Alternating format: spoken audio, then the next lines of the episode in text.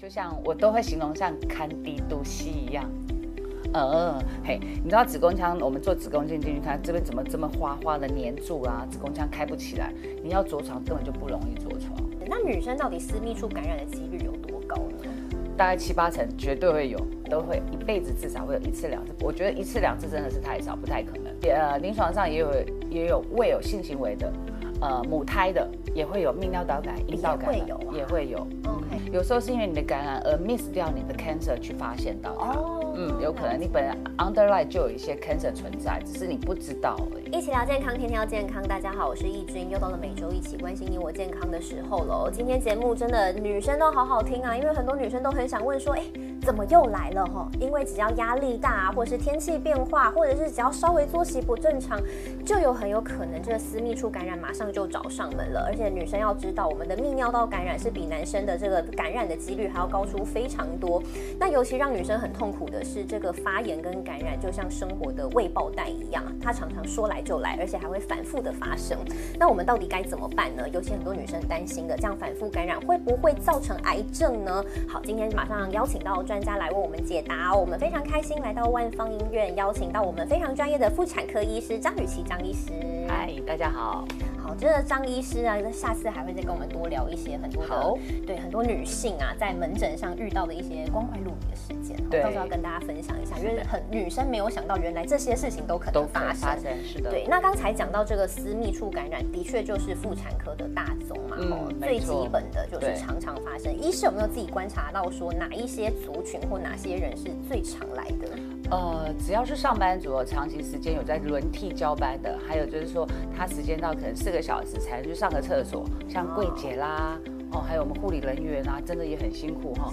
还有航空的一些空姐、空服员，嘿，其实他们久站根本就不能去上厕所，嘿，所以我觉得这这这是一大票族群。对而且尤其刚医师有讲到说，疫情期间其实医护人员真的对很辛苦。我们呃这段时间疫情已经大概已经快两年，前阵子才开始解解封我们的口罩哈，然后再就是呃可以不用再快筛阳性，不用再被隔离了哈。那那段时间我们呃我们经历过都是全身武装啊，戴口罩啦，不能尿尿啦，甚至于我们到隔离病房之后一进去可能四个小时就把集中护理病人。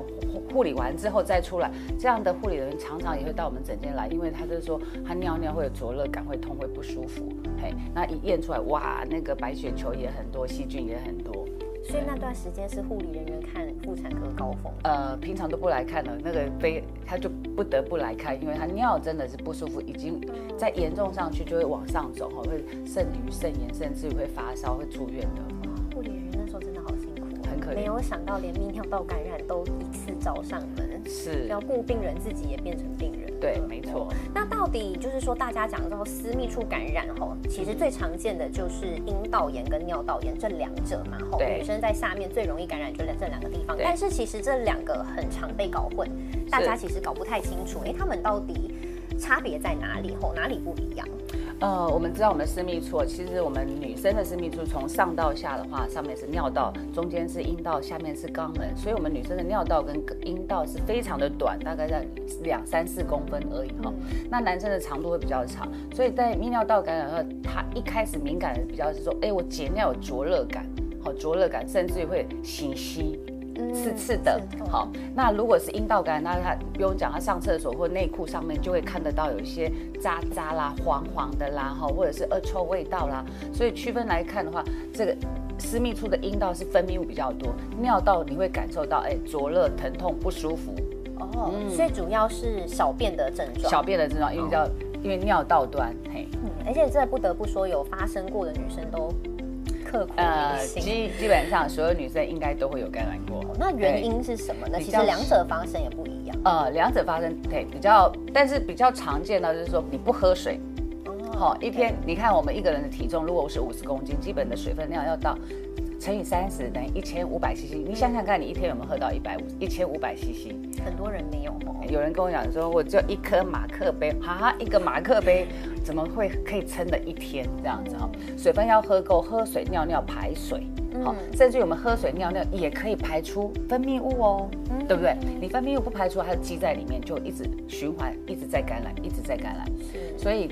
呃，我的临床上比较多年轻的妇女哈，就是她来就是常常会性行为之后会有泌尿道感染，然后之后没多久下面开始痒痒痛不舒服有味道，所以会有泌尿道感染、阴道感染。两者一起一起对，当你泌尿道感染治疗好了，发现哎怎么怪怪的，我的私密处怎么会有味道呢？嗯，其实也要来看一下妇产科。哦，那这两者你说它会一起发生，那有可能会，比如说尿道炎会加呃会增加这个阴道炎的几率吗？呃，如果有性行为的话，基本上还是上跟下还是会有。那我们知道性行为，你看上中下都其实很短，有时候不小心碰到肛门也会跑到阴道，也会跑到尿道端，所以我们有时候验尿出来，哎，E. coli 大肠杆菌。哦，原来是这样子的，是，所以这两个其实还是会互相会有互相，因为我刚刚前面讲，我们尿道跟阴道是非常的多，非常多。那尿道炎发生，还有包括你说那个擦拭习惯嘛？对，卫生棉垫太久也是。会，前阵子哦，因为呃，我有遇到一个病人，他就是。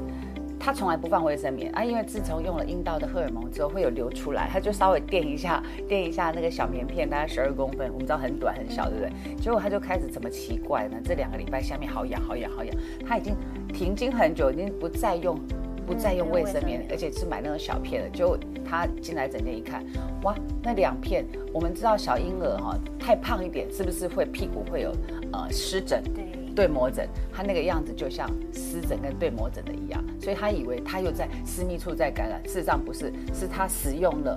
卫生棉，因为我刚刚有讲，它阴道哦，阴道灌了一些阴道的荷尔蒙灌到里面去，早上起床会流出来是正常的，轻轻擦就好，不需要整天二十四小时放个棉片在这边，让它产生的一个摩擦跟疼痛。是，嗯，所以女生真的如果月经来期间，也可能会增加尿道癌的风险。如果你不喝水不不排，有些因为要垫很久，垫很久啊。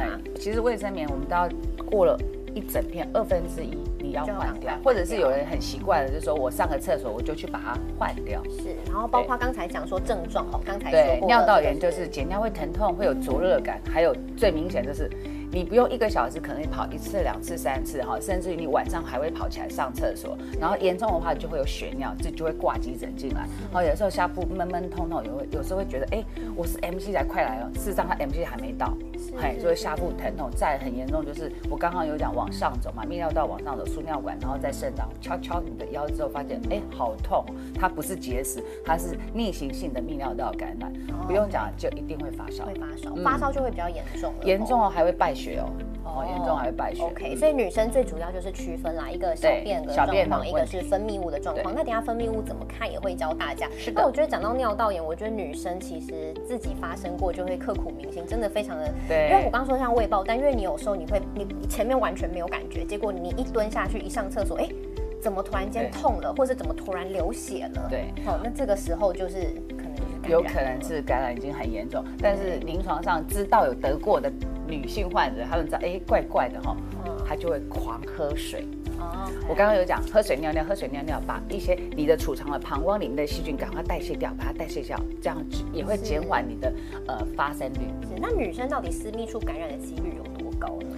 大概七八成，绝对会有七八成，很高。七八成，所以几乎基本上女生大部分都会有，都会一辈子至少会有一次两次。我觉得一次两次真的是太少，不太可能。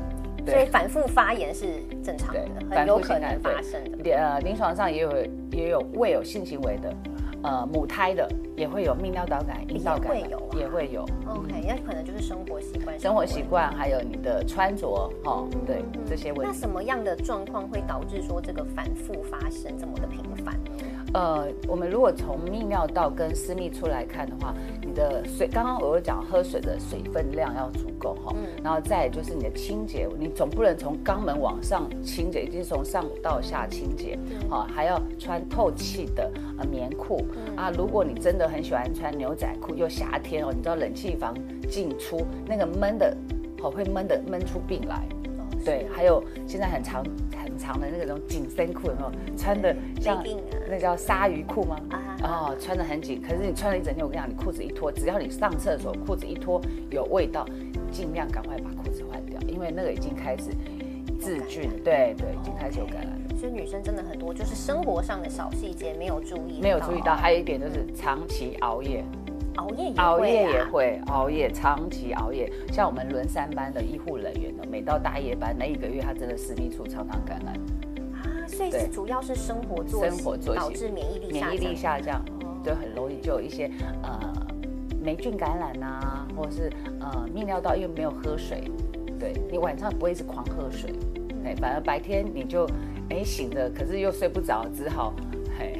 我听了都觉得好难过，因为真的发生过，女生都知道这有多痛苦，对真的是苦不堪言嘞。没错尤其女生真的是有的时候你会粘在马桶上，真的是没有办法起来。对，跟你的马桶做好朋友。真的哦，真的是讲到都觉得好可怕。所以如果你也有这样经验的话，接下来真的好好听。那我们先看一下这个私密处感染好了，因为私密处感染呃尿呃阴道感染啊，因为阴道感染嗯刚才讲说它其实主要是分泌物的表分泌现，物的表它不像尿道炎有这么不舒服的排尿症状，所以很多人可能都会忽略它。我们先看一下这个阴道炎它主要的特性有哪一些？对哦，我们阴道的呃感染的部分，我们可以分细菌感染、跟念珠菌感染，还有虫虫危机的滴虫感染哈分。三种。对，那最常见比较百分之八九十哈，最常见的都是我们所谓的念珠菌感染，也就是说霉菌感染哈，它会不会养会？那霉菌感染的分泌物，大概你把它想象你的奶粉放在牛牛奶粉要泡牛奶的时候，水放少一点，是不形成垢？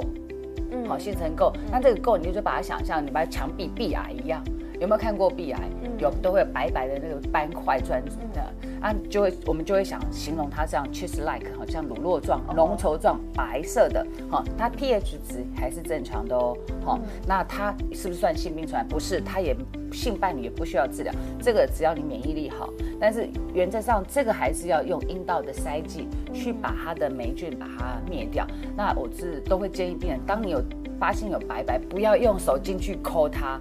很多说我抠完就没事，我说错，你抠完里面还有伤口所以会变成有伤口之后，接着就会变成细菌感染的。你放久了就不就不治疗，就会合并两个合在一起。哦，那合在一起的话，你看它会不会痒？是因为它而痒的。哦，细菌感染的话，它外面会不会有外阴？会不会有发炎？它不会，它闷在里面，它会有点像，呃，黄色、绿色、白什么颜色都有可能，尤其。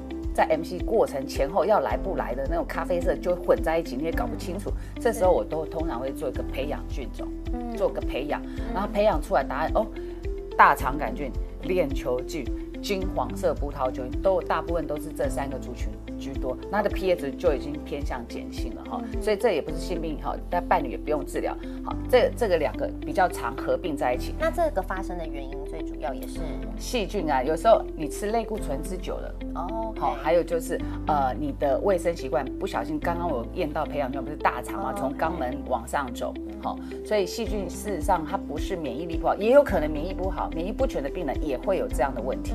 好，那还有就是说，另外一个就是。虫虫危机嘛，哦，这个这个虫虫危机真的是我们在临床也有看过，真的是抓到之后啊，好、放在显微镜看，真的一只虫，真的一只就是虫虫，，然后有脚，有有须须这样子哈、像那马路是不是？就像一颗，我我我我绝对比较像那个啃瓜子那个样子，啊，那个黑色那个瓜子的样，那个形雏形哈。嗯对，下次下次有机会再把照片给大家看，这个一定养。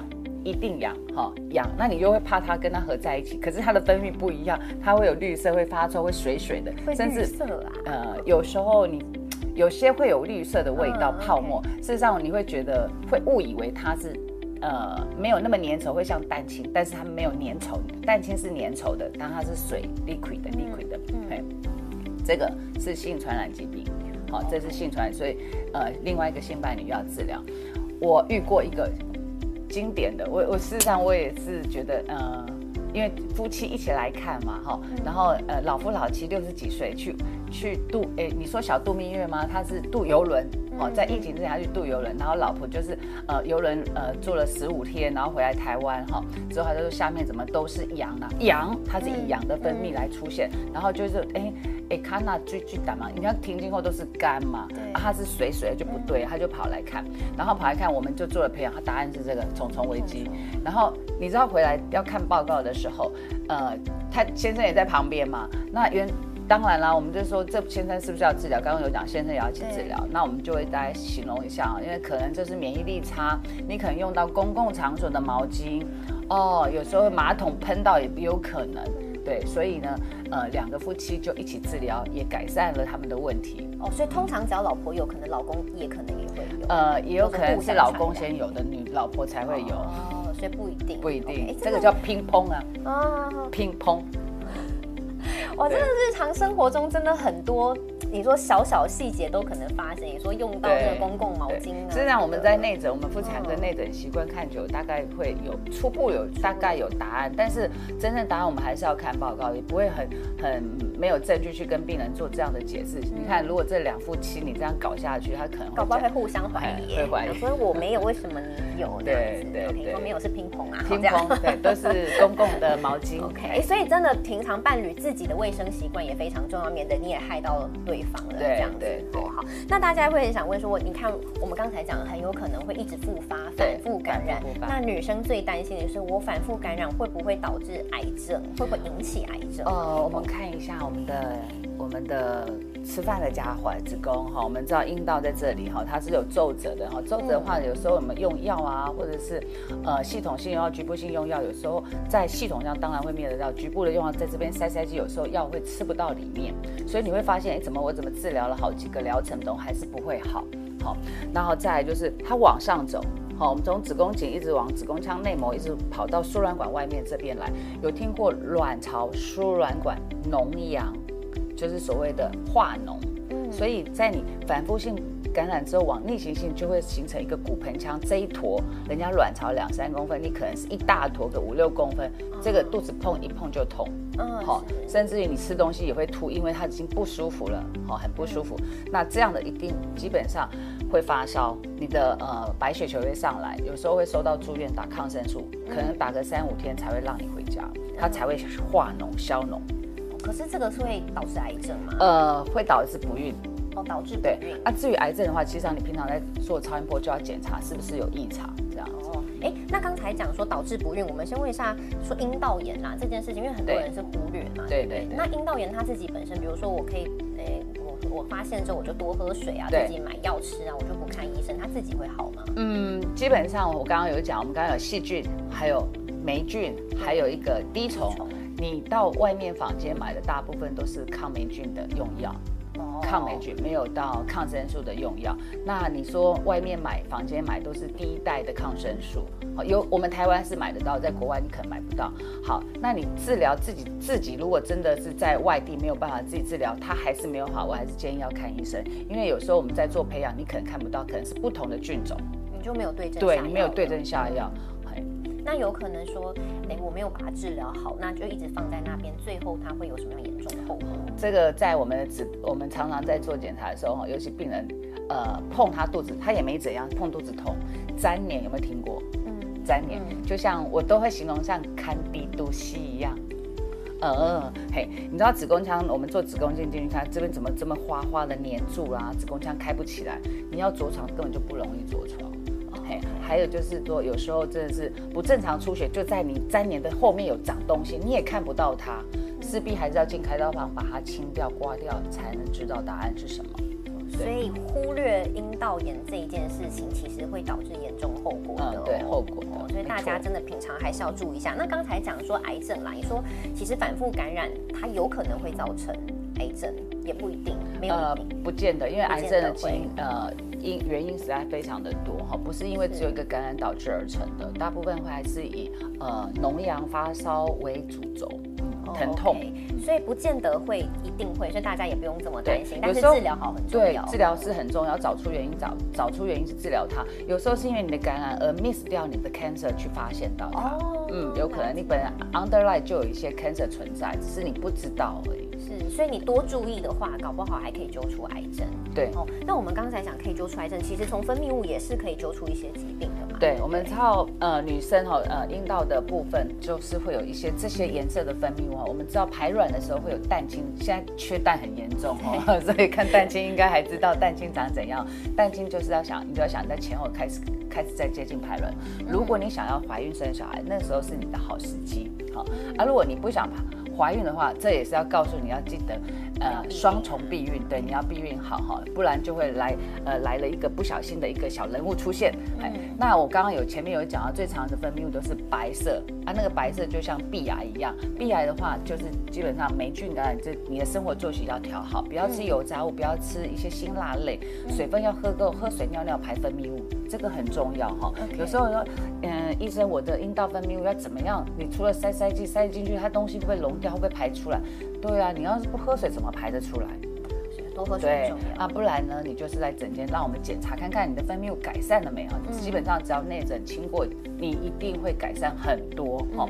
然后再有味道哦，你的内裤如果不呃放进去，不管你是用棉片或不用棉片，你可以看你的分泌物。我通常要教病人回头尿尿之后看一下马桶有没有渣渣哦，渣渣，或者是有一些血丝。哦，或者是咖啡色的血块，呃，残留的一些 MC 结束的样子，这些都是看你的私密处的健康状况。嗯，原来从这些都可以看得出来。对啊，你有没有会觉得，哎，每次上完之后，砰就冲掉，不回头看一下再冲掉它？好，你的健康状况、你的私密的问题就会很早就会被发现。不要怕看医生，其实医生不会咬人的。那如果说像是出现，比如说咖啡色啊，对，有时候经期来之前会有一些小咖啡色，是因为 MC 内膜开始快要崩解了。哎，啊，另外一种族群就是 MC 结束后，它的血哈都是卡在后我们的阴道的后穹隆的地方，它还没有流出来，因为你知道血凝固是不是？会有干干的，对对，但是干干必须要透过你蹲下来尿尿把它排出来，嗯，对。那你看，如果说有发生像这样子已经带红血丝，可能就是癌症了，呃，所以从分泌物也看出来。带红血丝基本上我们还是要看内诊，好，内诊还是要看到一些说子宫头是不是破皮。你知道，我都把我跟病人讲说，怎么样，你的血是从哪来？内膜、超音波都正常，可是你会有出血。我的鸭嘴一打开，发现，哎，你的子宫头，我们就像像一颗球圆圆的一样哦，你就像膝盖磨破皮，你这样会不会渗血？会，会渗血。所以你会说，哎，每次怎么少量一点一点一点的不多，就一点两三滴就结束了，一天可能换一一个小棉片，十二公分就没了。你只要打开一看，是破皮或者是长息肉。好，息肉在这边会有有血流供应进来之后，你如果提重物、用力跑步、解大便，它有时候充血就会流一些血出来。好，所以你要找出你的下面的出血是在哪里。所以从分泌物，你说你看，如果带血，可能就会是癌症，或是有一些奇怪颜色啊，或是那种浓稠状的，可能就有一些细菌、霉菌感染。所以其实从分泌物的状况是可以看得出你的健康状况。对。那刚才讲到听到是癌症，大家最担心了。对。妇科常见的两个癌症，我们从分泌物看出来就是子宫颈癌跟子宫内膜癌，是两个妇科非常常见的。我们先看一下它到底会有哪一些症状表现。呃，子宫颈癌哦，因为我们现在已经普及化，三十岁以上可以有免费的国健局的抹片检查，所以子宫颈癌的发生率已经开始逐渐下滑，反而是内膜癌开始逐渐上升，很容易早期发现的出来。哦，子宫颈癌我们看到它的分泌有时候血丝或者是不正常的出血，那基本上只要有性行为过，一定要到妇产科至少一年做一次的子宫颈抹片，让医生来看你的子宫颈是不是有异常。好，然后再就是它的味道分泌物会过多。其实只要有味道，呃，那个味道我们大部分会形容说，你的袜子穿久了，球鞋拿起来，又在夏天的状况之下的味道，会有这么重啊？呃，有这样的，呃，会有这样的恶臭味。医师自己有从诊间，然后发现病人的味道就判断哦，就是癌症。呃，我们劈腿上去一看，裤子一脱，鸭嘴打开就看到有些。有些像子宫颈癌，像临床上我有遇过一个三十二岁的女性嘛，哈，她在二十八岁前都有男朋友，好，然后大家都会有正常的性行为，也会有做抹片。她说抹片五年前都是正常，也有做人类乳突病毒也是正常的，可是近五年来她都完全没有任何的呃伴侣。那加上她也很忙工作，忘记要来定期妇产科做一个抹片检查。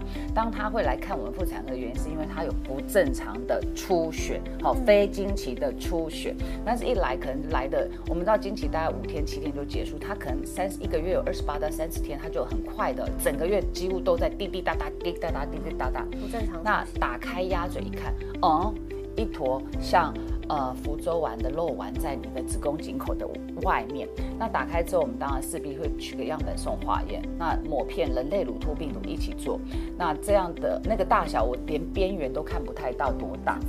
像福州丸你就知道很大，所以你看短短的五年之内，它可以长到一颗福州丸。你看它之前做检查都没有问题，那也没有这五年内也没有性行为的发生。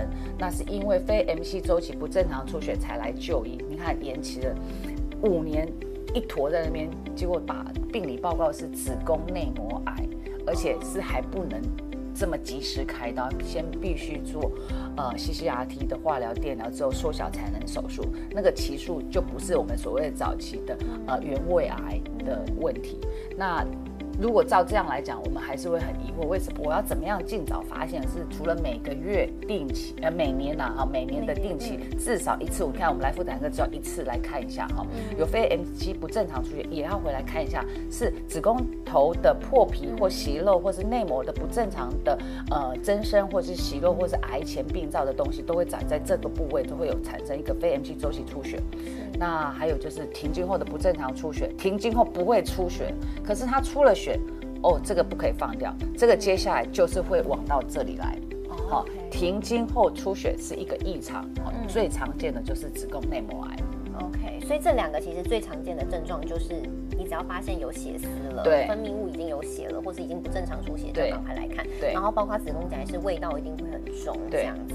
呃，停经后出血，我临床上有遇到一个八十二岁，啊，这这么大，这么年长，这么年长哈，他就说，呃，我便秘，所以我用力解大便才出血的，都是我的大便让他阴道出血的。奶奶也很可爱，要这样讲，她她也是呃。人家介绍进来门诊看，然后他说就说那我就先照超音波看内膜，哇，那内膜一点七哎，很厚哎，平均后的妇女的内膜是零点五，它已经快了三倍厚的大小，所以就安排做一个卵式子宫镜，子宫镜里面就会有看到，好，我我稍微看一下那个那个图片哈，它的图片是长的是这一颗。这一颗，哎，这一颗这么大一坨，所以会到一点七公分的厚度。那当然势必是要取标本，要进去刀房稍微取出来之后送化验，答案它就是子宫内膜癌。这个。嘿好，所以女生其实真的只要有一点点的不对劲，发现跟平常不太一样的状况，还是要警觉一下。我们很快告诉大家这两者癌症到底发生的原因，吼，跟高风险族群有哪一些？好，我们子宫颈癌有最常见的是病毒感染，它叫做人类乳突病毒，哈。那人类乳突病毒一开始做膜片的时候会有细胞异常，那很多人就会说，我打过人类乳突病毒，我不用做人类乳突病毒的检查。错，哈，我们知道人类乳突病毒只有九价。以前是二价、四价、九价，酒所谓的酒驾不是喝醉喝酒被抓的酒驾哈，而是它有九个型，九个型比较高风险，能够会得到癌症的一个型别哦。那所以打过疫苗只有保护力九九价，那其他的癌，我们说病毒它有一百多种，一百多种，所以。即使你有呃打了人类乳突疫苗，记得还是抹片做了，顺便把人类乳突病毒的检查一起做，因为它抓出来会有十八型的，十八型高风险跟四型的低风险，可以帮你筛减掉一些呃高风险的感染，在后续怎么追踪。所以子宫颈癌好最常见的是人类乳突病毒癌，现在人类乳突病毒癌除了我们下面的子宫颈，口腔癌也有很多。人类乳突病毒啊，对，所以现在其实很多女生都越来越重视这个九价疫苗了。九价疫苗，但是就算你打了，还是不能掉以轻心。不可掉以轻心。对，那风险我基本上哦，说四十到五岁，事实上也我们开始逐渐的年轻化了，年轻化了哈。刚刚我刚刚讲三十二岁，他二十八岁都正常。哎，这年轻的是属于生育年龄，怎么会这么早就会发现了哈？实际上他至少他有来看医生，免得他已经扩散出去了哈。我们知道梅艳芳也是很早哦，对，它，也是一个子宫颈癌，很快就对。那还有就是我们风险哦，就是即使早发生性行为，记得要保护措施哈，要做保护措施。除了呃双重避孕，女生要避孕啊，男生要戴保险套，最好还是要单一性伴侣，好，单性伴侣，然后降低危险，减少你的呃危险性行为啊，哈，像有时候从后面又从前面，从前面又从后面，哈，非常的凌乱哈，抽烟也是一个呃高风险的危险，那太早发生，太早发生，对，那子宫内膜癌啊，最常现在是目前呃我们亚洲内膜癌是最最容易被诊断出来的，因为它是有非 MC 不正常出血。很明显对，那它的变化就是子宫内膜有异常的增生哈，除了环境，呃，环境荷尔蒙影响，还有基因影响。很多人说啊，我吃荷尔蒙会不会内膜癌？或是乳癌，事实上你要呃自己如果是私购买药吃的话，我们没有办法给你保证它药的成分是什么哈，你还是要经过医生的评估检查，好三点不漏，两个乳房还有私密处要检查完之后才可以防癌。那族群年龄也是要我刚刚讲停经后刚刚五十到六十岁，好甚至于这么老了八十二岁，你不会得癌症吗？有啊，还是有啊哈。然后还有就是喜欢吃高油脂的哈，甜的哈，重点肥胖。肥胖是一个呃发炎的因子，它会产生哈不正常的呃游离的雌激素到处乱跑，跑到内膜，内膜增生就会产生不正常的出血。好，高呃还有高血压、糖尿病都是肥胖引起，几乎都是肥胖引起的。那我们知道内膜哈异常的增生的厚度，我刚刚给你看一下我的图片哈。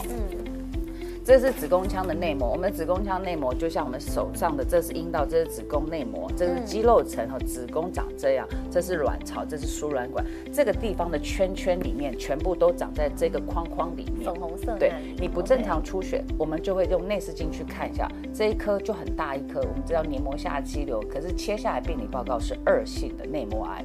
好，那这一颗也是一样，你看两个都是黏膜下肌瘤，可是为什么病理报告它是癌症，它却不是，它就是。肌瘤，好，你看它，我我都形容它是一个叫做聚宝石。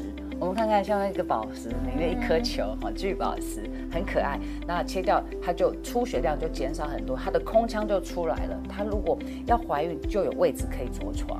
嘿，那这个内膜很典型哦，就像像我我把它形容像蚕宝宝。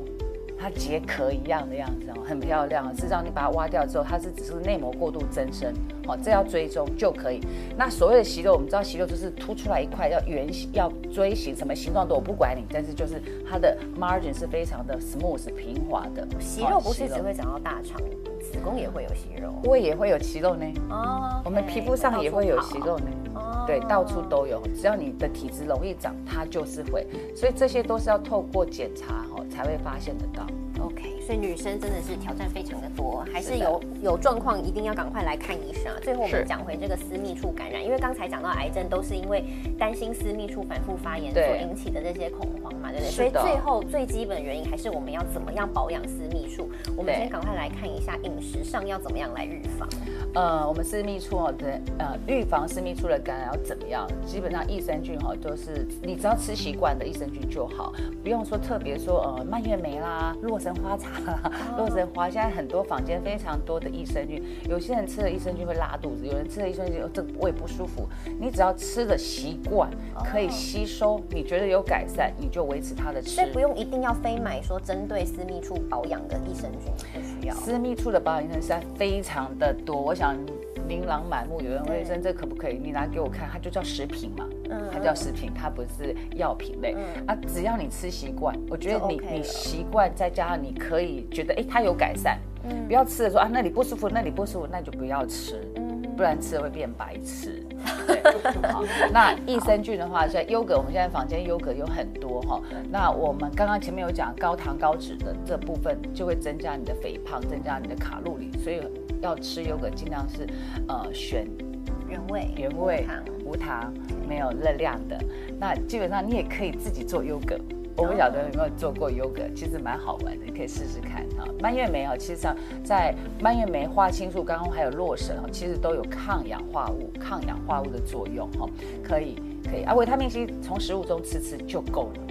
哦，它是水溶性啊，它可以代谢的掉。坚果类是 nut，它也是抗氧化物哈。那避免高油高糖，还有一些刺激性，像辣。有些人吃麻辣锅，我跟你讲，下面尿尿就会有一点不舒服。哦，哎甚至沾个芥末酱，它也不舒服。哎呦，这么敏感？有，我们我的病人还有喝可乐的，喝可乐也可乐也会不舒服。OK。所以刺激性的本身就是个高危险因子。还有除了这些以外，我觉得水分不可以不摄取。很重要，水分一定要喝够。所以你看，就是日常生活习惯，对，水一定要。长时间的憋尿哈，所以说很常跟病人讲不要憋尿，不要憋尿。可是有一些病人膀胱的容量就是没有这么多，还没有办法憋尿。但是我们都会说，你自己算算看，一个小时有尿一次两次，那都不太对，你的膀胱容量减少。好，所以呃容量减少的时候，你会发现你一直会跑厕所，然后你就会误以为自己是泌尿道感，事实上它有潜在的可能，像间质性膀胱炎、膀胱过动这些。都是它的非感染性的一个引起。那我们都会希望说，你的膀胱至少撑个两个小时、三个小时再去尿尿，这样容量才够啊。如果你想尿有急的，稍微憋个五分钟再去尿。我只有憋五分钟，我不是长期的憋憋憋憋，好，憋个五分钟再去尿。水分要喝够，像我刚刚有讲哦，体重乘以三是基本的喝水量。如果你今天遇到泌尿道感染或者是阴道感染的话，你把水分往上拉，拉个一千，再加个一千 CC 啊。如果忘记怎么样，我就跟你讲，体重乘以五十。今天如果我五十公斤，我就要变成喝两千五百 CC 的水。那这里的水分除了喝水，喝汤也是哦，喝汤也是。好，所以只要有含水分量可以让你代谢掉都可以。性行为后记得从前往后清洗，好，那也要喝水把它排掉。那睡眠正常，至少睡六到八小时，不要熬夜。如果说正对我们这些上班族的哈，呃，医护人员啊，要轮班的哈。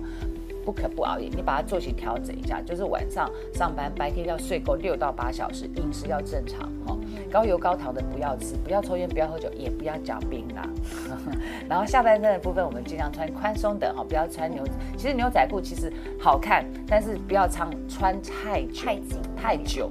嘿，你可以一整天穿，但是基本上你如果裤子一脱，你隔天你你当天穿完，隔天就不要再穿。有些人会每天穿穿穿穿，就已经裤子脱下来有味道，你还在穿。好，然后上厕所要正确擦拭了哈。那私密处尽量保持清洁干燥就好了哈。那避免过度清洁，因为过度清洁会产生皮肤的摩擦疼痛，甚至于碰水就痛。那这已经破皮，一定要看医生，让他擦个药。好，勤换卫生棉，只要你上你觉得卫生棉大于二分之一哈，你就可以把它换掉。护垫不要一天一到晚从头到尾就一片就结束了哈。你可以带个一片，甚至于中午去吃饭的时间换掉，然后回家就可以洗澡换掉了，换透气的哈。在发炎期间避免。性行为，这当然了，你会痛不舒服，两两性关系当然会产生一些不好的感觉。刚才医师讲的其实都是生活中的小小细节，但是你真的是忽略掉了，真的痛苦就。